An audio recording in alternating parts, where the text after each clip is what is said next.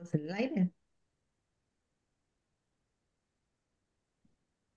Aquí estamos de vuelta. Buenas noches, chicas. Hola, Hola, hola ¿Cómo chicas. están? Aquí estamos de vuelta otro domingo. Yo estoy de vuelta de mis eh, mini vacaciones y aquí son las nueve de la noche en Israel. Y gracias a todas nuestras oyentes por seguirnos una semana más. Hoy estamos con un tema sobre las etapas del duelo. A ver, eh, vamos a intentar analizar un poco mm, cuáles son estas etapas, cómo vienen. Mm, No necesariamente vienen una detrás de otra, nos estaba comentando Marga, pero creo que cada una y cada, cada, mm, cada persona maneja su duelo de una manera eh, mm, diferente, que a veces, a veces sí que hay. em, partes similares, ¿no? Pero, mm, y, y algunas etapas que coinciden y otras que a lo mejor no. Vamos a ver eh, cuáles son entonces las que siempre están. Y eh, creo que en otros, eh, en otros programas hemos hablado de esas banderas rojas, ¿no? Que cuando pasa algo que no es normal o que, que, mm, veamos. Pero vamos a intentar ver entonces cada, cada, cada una cómo cómo llevas su duelo. Y em, a lo mejor, Marga, nos explicas un poquito cuáles son esas etapas más normales, digamos. No sé si es la palabra correcta que usar, porque al final, no sé si todo es casi normal o no normal. En realidad, la primera persona que habló de duelo fue Freud hace muchos años atrás, cuando escribió su duelo y melancolía, su, su artículo, digamos, eh, uno de sus famosos artículos, Duelo y Melancolía, en donde lo que podía, lo que decía Freud, digamos, como para arrancar, Freud definía el duelo como que la sombra del objeto cayó sobre el yo. Eso quería decir que la sombra de quien se fue cayó sobre el yo y la inundó, se mimetizó y se transformó el yo en, en el objeto que se fue. Después venía la parte de la elaboración del duelo que lleva su tiempo y digamos que conforme iba pasando el tiempo, ese duelo se va elaborando y superando. Me era importante, digamos, hablar de esto como para que podamos entender la, el impacto que la pérdida de un ser querido sobre un ser cercano, un familiar, un marido, alguien de la familia, el impacto casi que anula, podríamos decir, a ese yo que queda totalmente envuelto por esa pérdida. Conforme fueron pasando los años, la teoría del duelo fue, digamos, eh, modificándose y avanzando, y hoy en día, cuando hablamos del duelo, hablamos de un duelo, digamos que que, que mucho habló de, de- del duelo Elizabeth Kubler-Ross, Ko- nunca me sale, ujú, Kubler-Ross, que es una psiquiatra que pasó el holocausto y después terminó viviendo en Estados Unidos, que en realidad creó su teoría del duelo en base a los enfermos terminales, en donde ella, digamos, describió cuál era ese proceso que vivía la persona que sabía que indefectiblemente se iba a morir. Y después ese mismo proceso, ella entendió que también es válido no solamente para uno, para uno con uno mismo, sino para cuando uno pierde a un ser querido, son exactamente, el, el proceso es exactamente el mismo. Podríamos definir al duelo y Ulay, a lo mejor vale la pena que digamos, que digamos que les contemos a nuestros oyentes por qué estamos hablando hoy del duelo, porque en realidad a lo largo de los últimos meses eh, nos mandaron algunas eh, chicas nuevas que no están con nosotras desde el principio, algunas preguntas relativas al tema del duelo, que nosotras ya lo hablamos cuando iniciamos, casi hace dos años atrás, ¿no, chicas? Y iniciamos nuestras ediciones Empezamos realmente hablando del duelo, pero siempre vale la pena, eh, dado que nosotras todas pasamos duelo y hay quienes están en este momento también de duelo, vale la pena a lo mejor refrescar la memoria y podríamos decir como definición que el duelo es un proceso psicológico ante la pérdida de un ser querido. Cuando hablamos de duelo, hablamos de duelo ante cualquier pérdida, que puede ser la pérdida de un, de un trabajo, la pérdida de una casa, la pérdida de... Todos vivimos un duelo eh, cuando perdemos algo. Obviamente que la intensidad del duelo y el efecto del duelo son diferentes de acuerdo a lo que hemos perdido, pero hoy vamos a tratar de poner el foco en la pérdida de nuestros maridos, porque todas hemos perdido un marido y vamos a hablar de ese duelo. ¿Están de acuerdo, chicas? Sí, o sea, lo habíamos dicho, yo me pregunto si de verdad hay etapas, Marga. Porque yo creo que la, la teoría de hace muchos años es que uno tenía que pasar esas etapas y si no, no, no había pasado una y se saltaba una.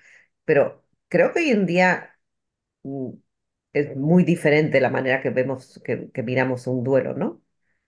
eh, no sé cuál sería de esa manera distinta, pero yo diría que en realidad la mayor parte de la gente pasa por esas diferentes etapas.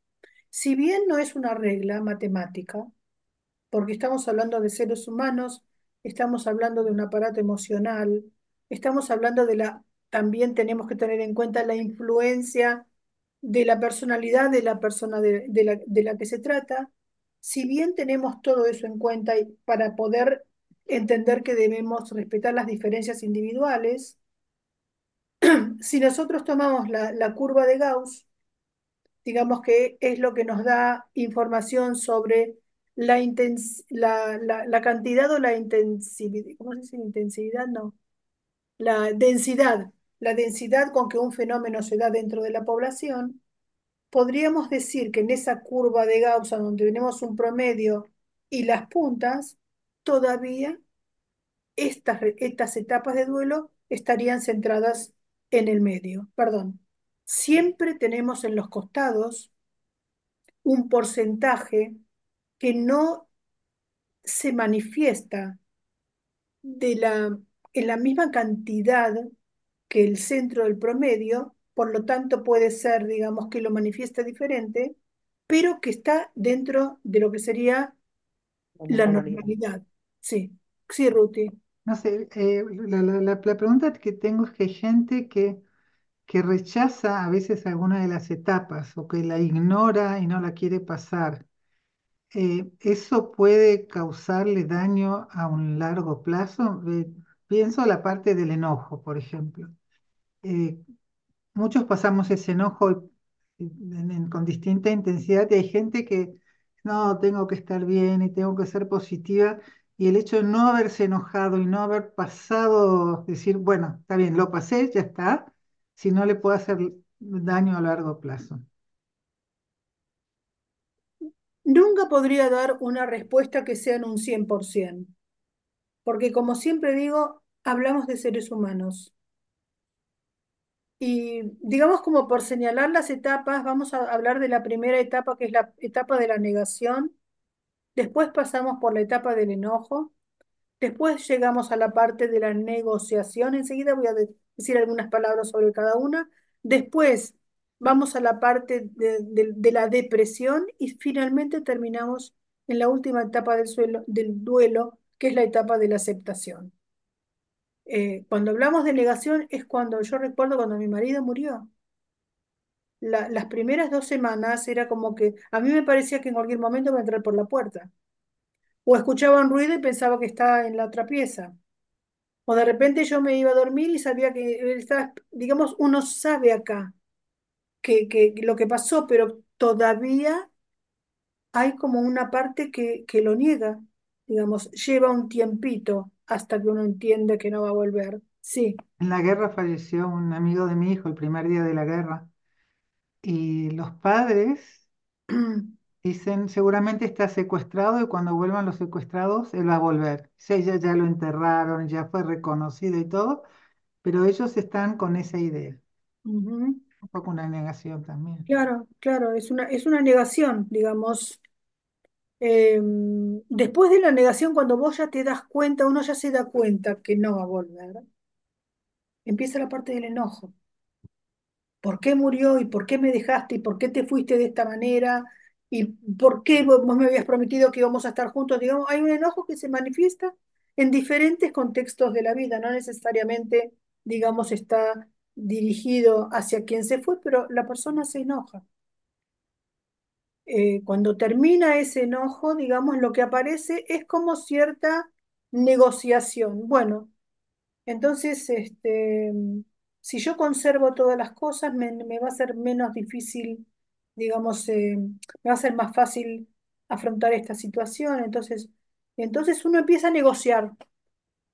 Y si hago esto y me va a pasar lo otro, y a lo mejor si no hablo de él, no voy a tener tristeza. Digamos, uno hace todo tipo de negociaciones hasta que finalmente llega a la etapa, que es una etapa muy triste, que es la etapa de la depresión. Es cuando realmente cae la, digamos, la información. Se acepta.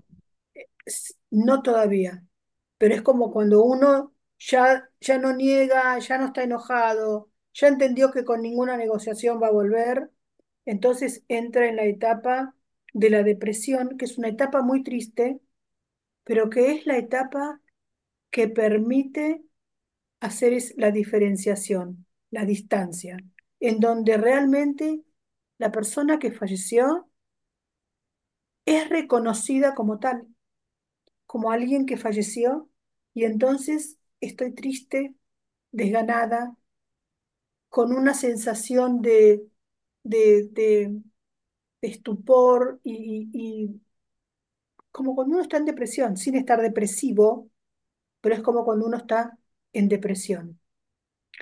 Y de esa depresión en donde inconscientemente el aparato psíquico lo que hace es elaborar la partida, la diferenciación. Si habíamos hablado al principio que la sombra del objeto cayó sobre el yo y se mimetizó, en la época de la depresión, esa sombra se despega del yo y se va. Por eso hay tanta tristeza, por eso hay tanta angustia, es una etapa muy triste, pero es una etapa realmente en donde el duelo es muy crudo. Y de esa etapa llegamos a la última, que es la etapa de la aceptación. Cuando uno acepta que, que ya está, que se fue, que no va a volver, Mm, y ya no es parte intrínseca de mí, está acá dentro el recuerdo, y bueno, empezará, en vez de, de toda esa nostalgia y tristeza y, y duelo y dolor, empezá- empezará a formarse el recuerdo. po- ¿Podrías a lo mejor describir cuánto eh, mm, em, de promedio dura cada una de estas etapas? No, ¿Hay, un- hay algunas que son más cortas que otras? ¿O, o- o eso cambia completamente según la persona? Hay, hay algunas que vuelven, hay algunas que hacemos parte, pasamos a otra y vuelven nuevamente. Vamos a decir, eh, digamos que con- no, no es matemática. No todos pasamos por todo, no todas se dan una tras de la otra, digamos, en este orden. Puede haber alternado, puede haber también quien, como vos decías, Ruti, antes, no se enoja, no está enojado, pero no está enojado porque lo reprime, es porque no, a lo mejor no está enojado. Sería interesante ver esta persona que no está enojada, cómo es, cómo es en su vida porque muchas veces el enojo, si bien forma parte y es normal dentro del duelo, también la forma en que cada uno vive el duelo tiene que ver con, con la base de la personalidad que cada uno tiene. Pero digamos que cuando hablamos de un proceso de duelo normal, estamos hablando más o menos de un periodo de entre 6 y 8 meses, como para tomar un número. No quiere decir si alguien, que si alguien en el noveno mes todavía anda de capa caída, ya nos vamos a preocupar demasiado porque no. Pero si alguien después de dos años está como estaba a los seis u ocho meses y vamos a empezar a preocuparnos, ya tendríamos que haber ya nos tendríamos que haber ocupado un año atrás. Digamos, porque si bien el duelo es individual, cada uno lo lleva como puede, no hay leyes que deban cumplirse y si no se cumplen hay algo que está mal, hay de todas maneras un consenso en cuanto a la duración del duelo y yo diría más que a la duración, a la, a la intensividad, ¿cómo se dice Intensidad. Intensidad, intensidad con la que se vive el duelo. Porque Me- una me- cosa es estar, una cosa es estar triste, estar desganado, vivi- digamos, mirar fotos, pero vivir la vida, trabajar, digamos, ir a comprar, hacer las cosas que hay que hacer. Y otra cosa es alguien que en la misma, en el mismo, digamos, correr del tiempo, está todavía en su casa y no pudo empezar a conectarse con absolutamente nada del mundo exterior. Me parece, no sé, mm, me, me sorprende lo que dices de, de esa, de, de- de, mm, de que sean aproximadamente nueve meses, Marga.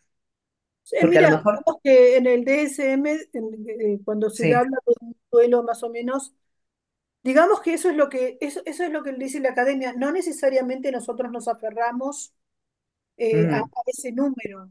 no Y ya, pero eh, em, nosotras que lo hemos vivido, sabemos que, mm, a ver, ¿cómo lo diría? Que es verdad que en nueve, diez meses a lo mejor empiezas a sentir un poquito menor, a lo mejor, alivio pero justo allí se acerca el año y allí y al año todo como te vuelve otra vez, todo como co- que vuelve a surgir. Eh, yo lo veo alrededor de la gente, mm, alrededor mío, o sea, cada vez que se cumple el aniversario, el, el primer año es muy, muy difícil. Entonces, aunque hayamos pasado por todas las etapas, nos acercamos del año y que y la celebración, o digamos, o de, hay que marcar el día del, del aniversario, todo se vuelve a hundir. Después, otra vez, como que el proceso tiene que volver a, vo- volver a empezar, pero a lo mejor con menos intensidad. Después, a los 18 19 meses, otra vez hay un poco de, de, eh, como un poco de alivio y ale, otra vez el segundo año que llega. Los, esos dos años, digamos, me parece que son altos y bajos así, que son muy, muy intensos y que recién después del segundo aniversario algo empieza a cambiar. Es O sea, cierto, yo lo creo que que los libros dicen una cosa y que, y que lo que vivimos es un poquito no, no, no diferente, no lo solamente sé. los, li- no solamente los libros, también la clínica lo dice. Pero yo lo que diría es que los primeros dos años, digamos, por tomar lo que vos decís, es verdad, son muy difíciles. El primero es un año agotador, porque es un año en donde la primera vez se da todo. Se dan los cumpleaños, se dan los aniversarios, se dan las fiestas, se dan las Sí, fechas importantes de la familia, en donde todo por primera vez, todo lo, es toda la primera vez, es muy difícil, es muy, muy difícil.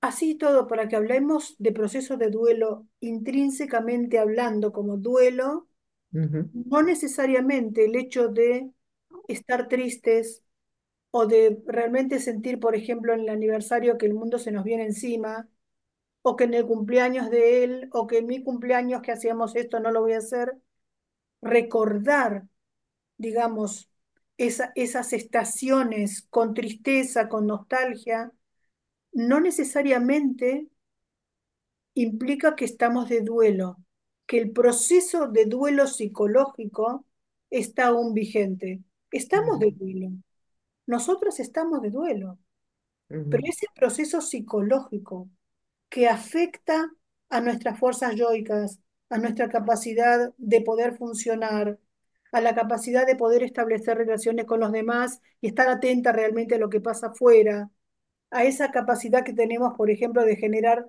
o seguir generando en nuestro trabajo, lo que nosotros llamamos una función- funcionalidad, eh, cuando no está afectada, digamos, si nos fuimos reconectando con la posibilidad de ese tipo de funcionamiento, no necesariamente tenemos que hablar de alguien que está en proceso de duelo. Está de duelo, porque Ujú, perdió un ser querido. Pero en algún momento uno sale de, de ese proceso, algún momento llega la aceptación. No quiere decir que uno no está más triste o que el día de, de- del cumpleaños o del aniversario no es un día negro. De ninguna manera. Eh, pero no necesariamente esa persona está en su proceso, digamos, de negociación o de, o de negación o de ira, digamos, o, o- o de depresión. Está de duelo. Pero Mm. digamos que el aparato psíquico, si hablamos de una normalidad, pudo elaborarlo, pasar por sus etapas y llegar a un momento en el cual se acepta la muerte del otro con la tristeza que eso implica y con esa nostalgia y con esa... el dedo. Sí, Eh, Una pregunta, no sé, yo, yo veo por lo que estamos pasando aquí. Primero, hoy estaba mirando, está todo el tiempo con, con, con, eh, con- con los entierros de estos soldados jóvenes y están las madres, las novias, dando un discurso como que se tuvieron que preparar y, tienen todas las cámaras encima que las están mirando. O vimos la semana pasada, eh, por el mismo caso, una madre que aceptó una situación y un padre muy enojado a los dos días de que habían fallecido los hijos. O sea, puede ser tan rápido que la gente pueda reaccionar o no puede causarles más problemas el hecho de tener en todas las cámaras encima y que tengan que, que, que- que- armar una obra de teatro, mostrar que funcionan. ¿Es eso desde, desde ya, normal? no, no, no, vamos a, digamos, así como nosotras muchas veces hablamos de la presión social hacia nosotras las viudas, en todo tipo de, de- de argumentos, o si te casaste, eh, ¿por ¿cómo te casaste tan rápido? Si no te casaste, ¿cómo puede ser que no te vuelvas a casar? Una, Digamos, una vez, una vez alguien le dijo a mí, le comentó a mi marido, el, el cuerpo todavía no se enfrió en la tumba y, y ella ya se casó. O sea, a veces la gente viene con una cosa la, la presión puede venir de diferentes maneras. Y no me cabe duda de que lo que está pasando en este momento, digamos, o las personas que están afectadas por estas pérdidas de hijos o de maridos, digamos, tienen una presión social y nacional tan grande que probablemente no estén totalmente libres y tranquilos como para poder procesar el duelo como tal vez lo procesarían si no tuviesen toda esta presión. Eh, no sé exactamente No, decir qué es lo que va a pasar, porque eso nadie lo puede decir, pero digamos como que a veces, como los duelos son procesos que están adentro y tienen que salir, eh, tal vez saldrán más tarde, cuando toda esta presión deje de estar y pueda esta familia sentarse, eh, digamos, en intimidad para poder procesar esta pérdida, estas pérdidas.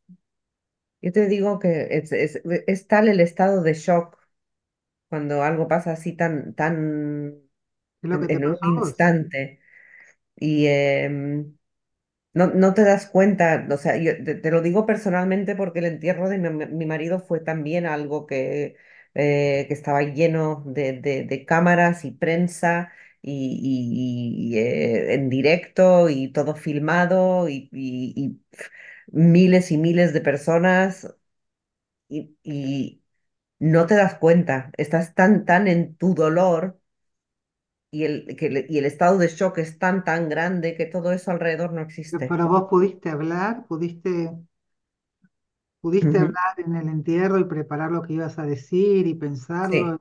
sí, Ujú. sí. Eh, no sabía si, si, si podría hacerlo, pero mm, no me importaba si, si, si habían 10 personas o, o 10.000. O sea, creo que no tiene, no tiene ninguna importancia. El, es, es tal el shock que, que- que no te das cuenta de lo que está pasando alrededor tuyo. Eh, por lo menos para mí. Fue en- eh, después, después con el tiempo. te- ¿Cómo filmaron eso y lo pusieron en YouTube y estaba en directo? O sea, son cosas que ni te enteras en el momento.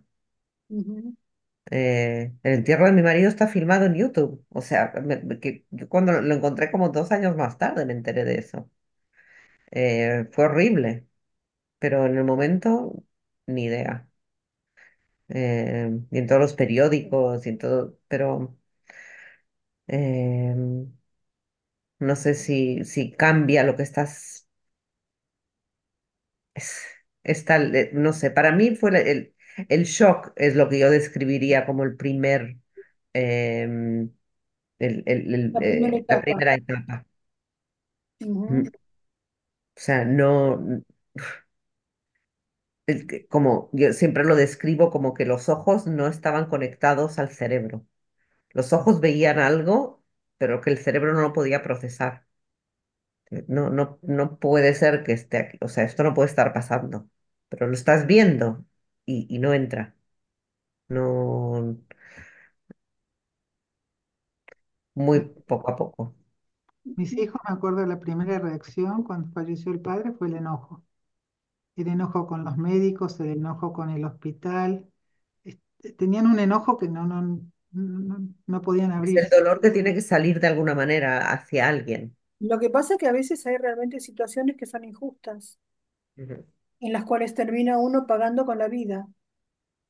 Entonces el enojo, más que a veces como parte del proceso, es una, es una, eh, digamos, es una manifestación de realidad. Digamos, esto se podría haber evitado y no se evitó. Entonces digamos que hay también como, eh, digamos que no perder contacto con la realidad. A veces la realidad se equivocó, o los médicos se equivocaron, o, o algo se podría haber hecho diferente para que esta persona siga con vida y no se hizo. Entonces, digamos que las personas que pierden a ese ser querido sienten una injusticia enorme. Entonces, no tiene que ver solamente con la etapa del duelo, tiene que ver con una realidad. Y es lo que estamos viendo ahora, todos estos chicos jóvenes, no, no, no, no, no hay derecho, es injusto. Totalmente. Yo a veces me pregunto, cuando las veo a las mamás, por ejemplo, que hace tres, cuatro, cinco días perdieron a sus hijos y están haciendo una entrevista, digamos, ¿qué, cómo, digamos, de dónde sacan esa fuerza para armarse? y estar hablando como están hablando. Te digo la verdad que por un lado me, me, me, me produce admiración y por el otro lado digo, "Ay, ¿por dónde va a salir? Bueno, ahí está el, el caso de esta madre que les, que les dice a los soldados que mataron a su hijo que, que los perdona y que los apoya y que está con ellos. Impresionante. ¿Qué? Sí. Por eso digamos que todo duelo es un duelo al final, ¿no? Eh, pero a veces, como en la situación que estamos viviendo nosotros acá, que el, el duelo, primero que son tantos, ¿no es cierto? Tantos. Y que, que- digamos como que hay mezcladas cuestiones que van más allá de lo familiar. ¿no es cierto? Está la prensa y están las cuestiones nacionales, están las cuestiones políticas.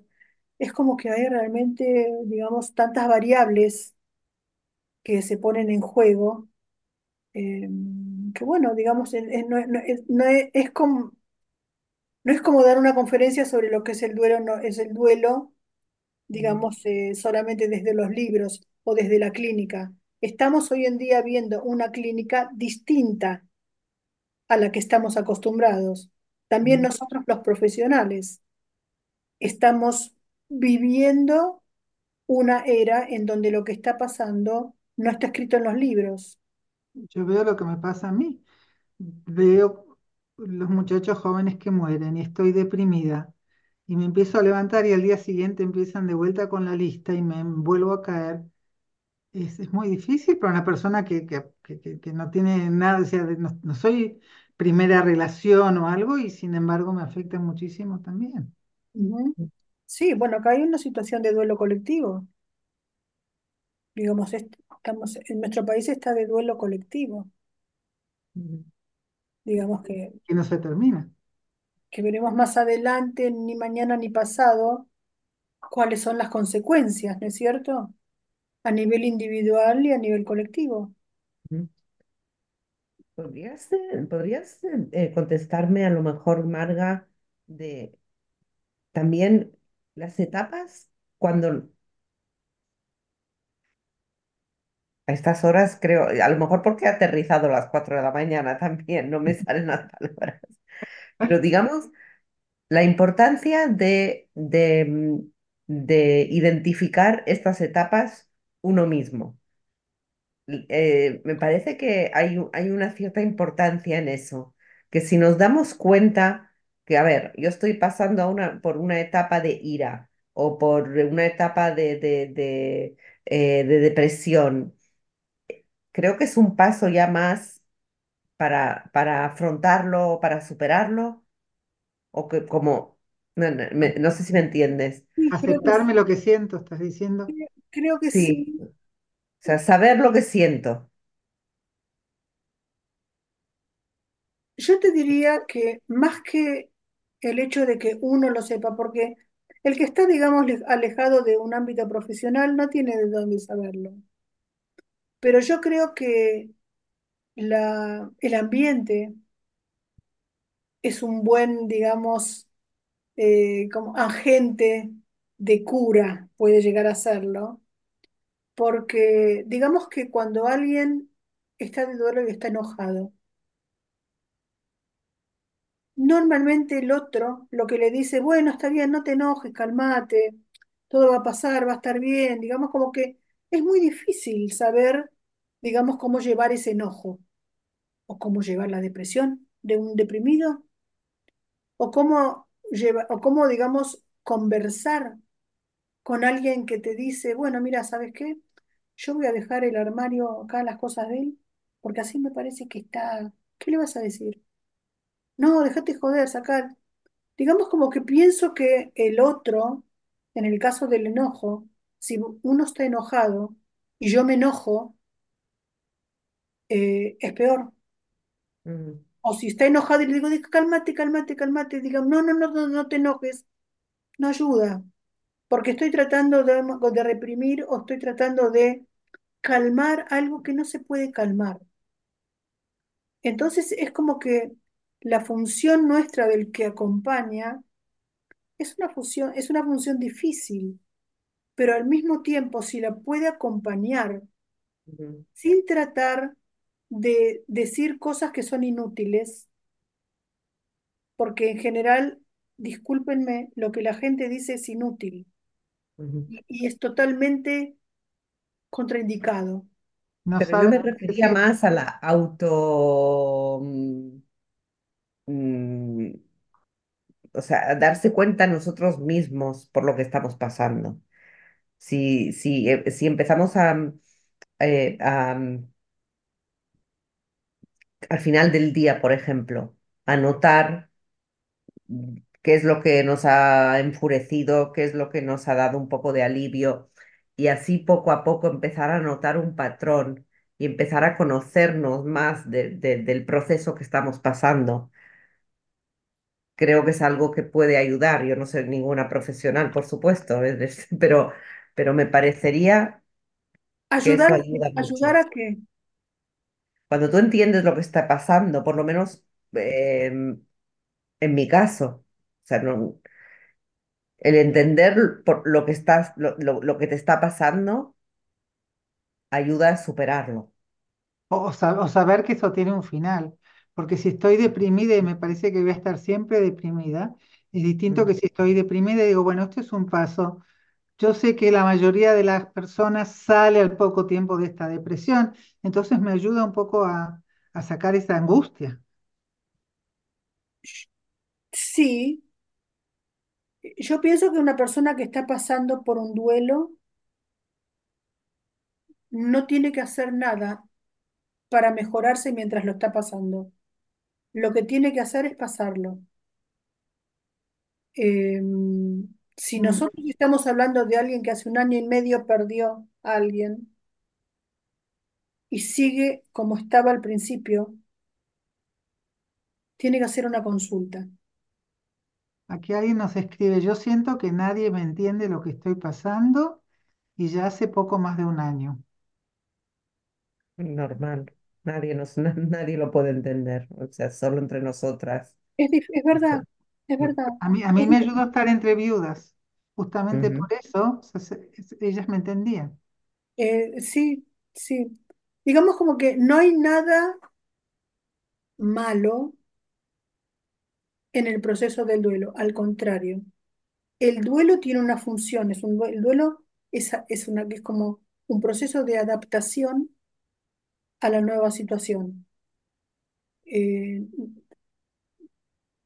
lo único que creo que sí está bien que sepa alguien que pasa un duelo es primero que lo tiene que pasar, segundo que va a pasar, va a terminar, y tercero, permitirse sufrir cuando tiene ganas de sufrir. Hay mucha gente que dice, yo soy fuerte. No. ¿Qué quiere decir yo soy fuerte? ¿No lloro? ¿No estoy triste? Esas son presiones internas y externas que muchas veces la sociedad o las creencias, digamos, influyen en que una persona tiene que ser, vos tenés que ser fuerte. Yo cuando escucho algo así, a mí se me paran los Es pelos, es como que estás diciendo tonterías. pero, pero chicas, es muy sí, sí. común. Tenés que Sí, sí, sobrepasar, sí, todo el mundo lo dice y no tiene ningún ahora, sentido. Tenés que pensar que ahora ya no sufre. Digamos como Mm, son pala- chicas, si alguien alguna vez las dijo, no las vuelvan a decir. mm. Tengo toda una lista amarga. no, pero es importante, vos hablabas de, digamos, de tomar conciencia. Yo pienso que es muy importante que el que acompaña también tome conciencia de qué es lo que se dice y lo que no. Sí, pero yo me refería más, déjame en paz ya, de em, a, a- a darme cuenta, cuando tú dices es algo que lo tienes que pasar, pero yo creo que hay que poner algo de, de nosotros mismos también y no solo dejarlo pasar. Yo creo que hay que ser activos también en lo que... Yo em, esta vez diciendo que que pienso que, te voy a contar, les voy a contar algo. ¿Tengo tiempo, Ruti, de contar algo? ¿sí? 28 minutos llevo.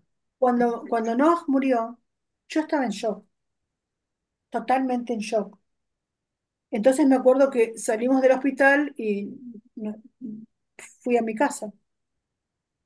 Y estaba sola en mi casa, estaba sola en ese momento. Entonces me acuerdo que dije, mañana va a empezar la Shiva, tengo que ir a comprar cosas, porque no hay nada, no tenía nada en mi casa. Entonces me acuerdo que me fui a la feria y yo estaba totalmente ida. Entonces llego a un negocio donde vendían cosas descartables y empiezo así, así, así, me dice el señor que vende, señora, ¿qué le pasa? Entonces yo lo miro y le di- me pongo a llorar y le digo, mi marido murió ayer. Me dice, ¿y qué estás haciendo acá?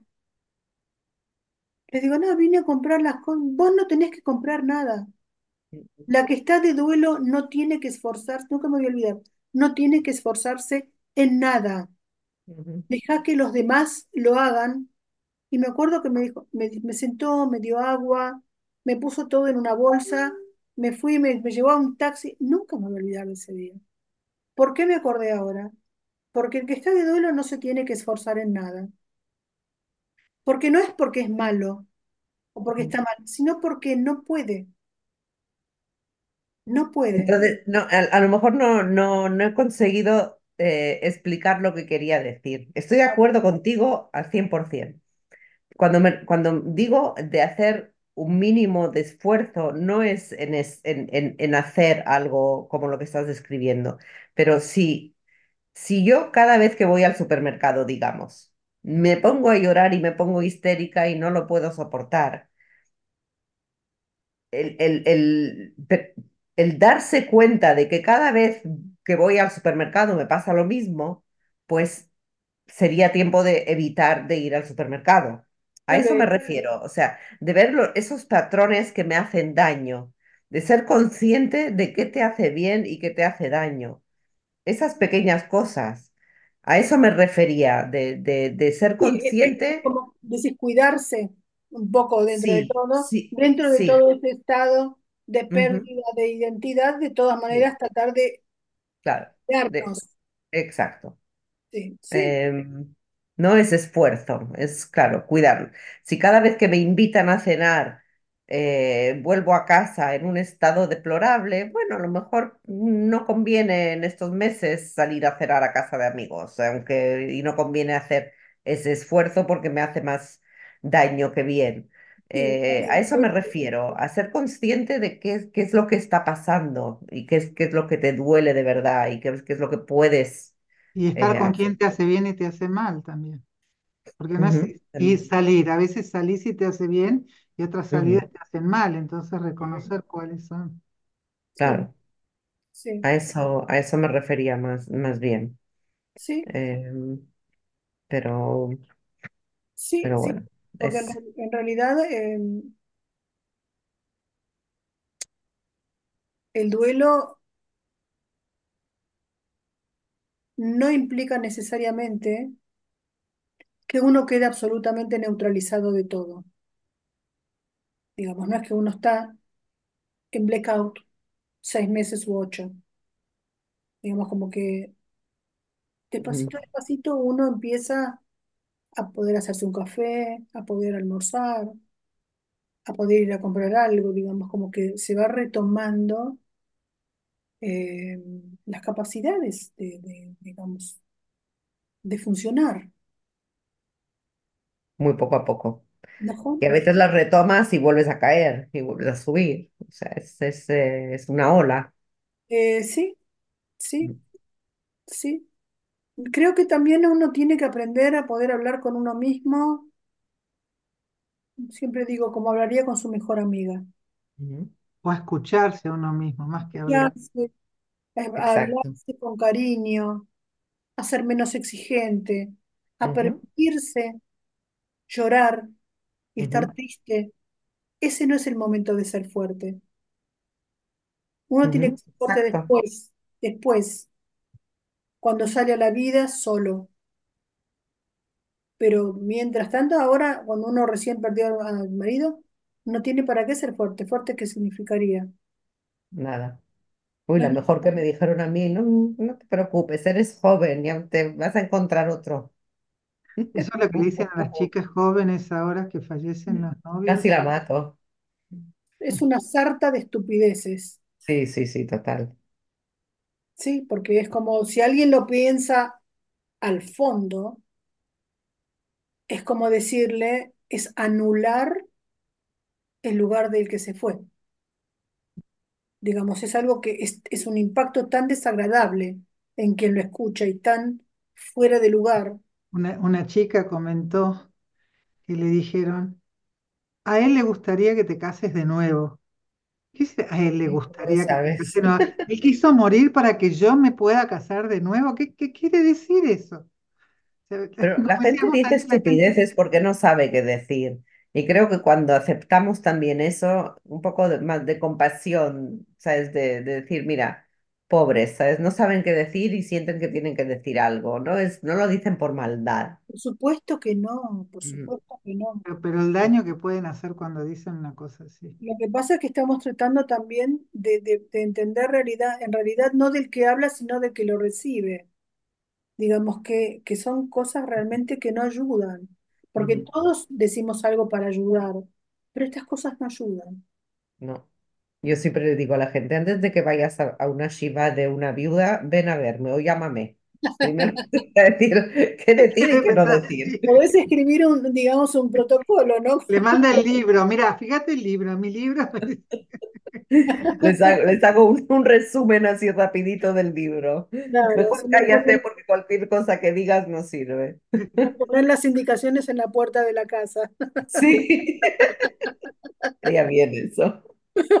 Un startup. La Sí, de las tanto. cosas. Ay, qué suerte que nos podemos reír de esto, ¿no? Solamente entre nosotras. Bueno, eh, Marga, para terminar, ¿querés repetir nuevamente los, los distintos pasos para, porque Las etapas, las etapas y la primera es la de la negación, la segunda es la de la ira o el enojo, la tercera es la de la negociación, la cuarta es de la depresión y la última es la etapa de la aceptación. mu- muy, interesante. Muchas gracias, chicas. Ojalá Gracias yo hubiera sabido cuando enviudé. Nos Sí, vemos la muchas semana gracias. Chao, hasta pronto. Chao, chicas. Chao. Buena Eh, semana. Joel, vos sos, Buena semana.